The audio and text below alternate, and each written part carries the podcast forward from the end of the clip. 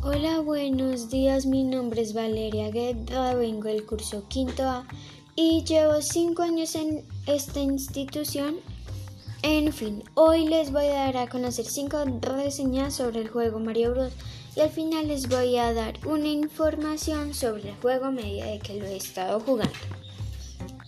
En fin, ya vamos a comenzar con las reseñas y la primera dice que Mario Bros fue lanzado en Japón el 23 de octubre de 1988, apenas tres años después de que saliera Mario Bros original en NES. La segunda. Dice que el desarrollo de Super Mario Bros 3 se llevó a cabo por un equipo de entre 20 y 30 personas, uy, cuánta persona, por verlo en perspectiva, según Miyamoto, el equipo del primer juego de Super Mario Bros. fue de 7 u 8 personas. En fin, la tercera dice que la producción del juego dura dos años y medio, comenzando en la primavera de 1986, que se esperaba que estuviese terminado en dos años y fueron necesarios unos meses más, hoy podría parecer un poco un poco para una superproducción, pero aquel margen de tiempo era enorme para la época. La cuarta.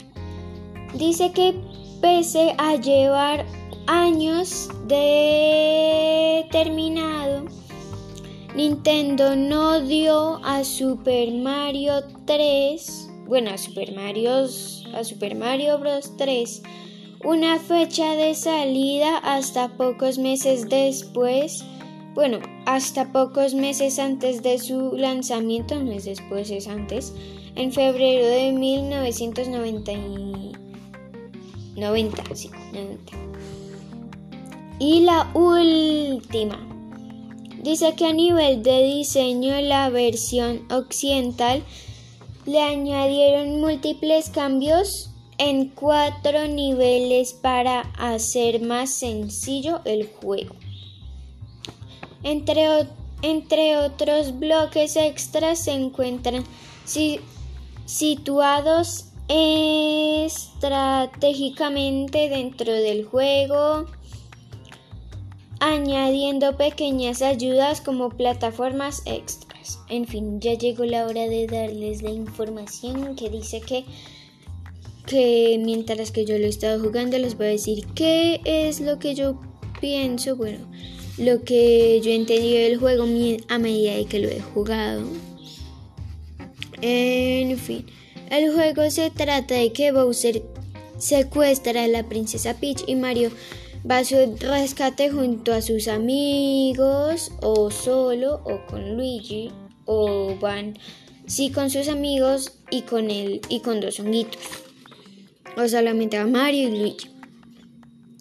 Y que se da cuenta de que la princesa no se encuentra. O sea sí se encuentra pero le hacían una trampa, creo que era un mago o algo así. No les voy a contar tanto por el, del juego porque si lo quieren jugar, entonces ya les estoy diciendo muchos de los niveles. Eh, y también dice que el juego de Super Mario 3, después de permanecer mucho tiempo para el juego, Nintendo muda el juego a plataformas digitales para que el público tanto infantil como el adulto lo siga disfrutando.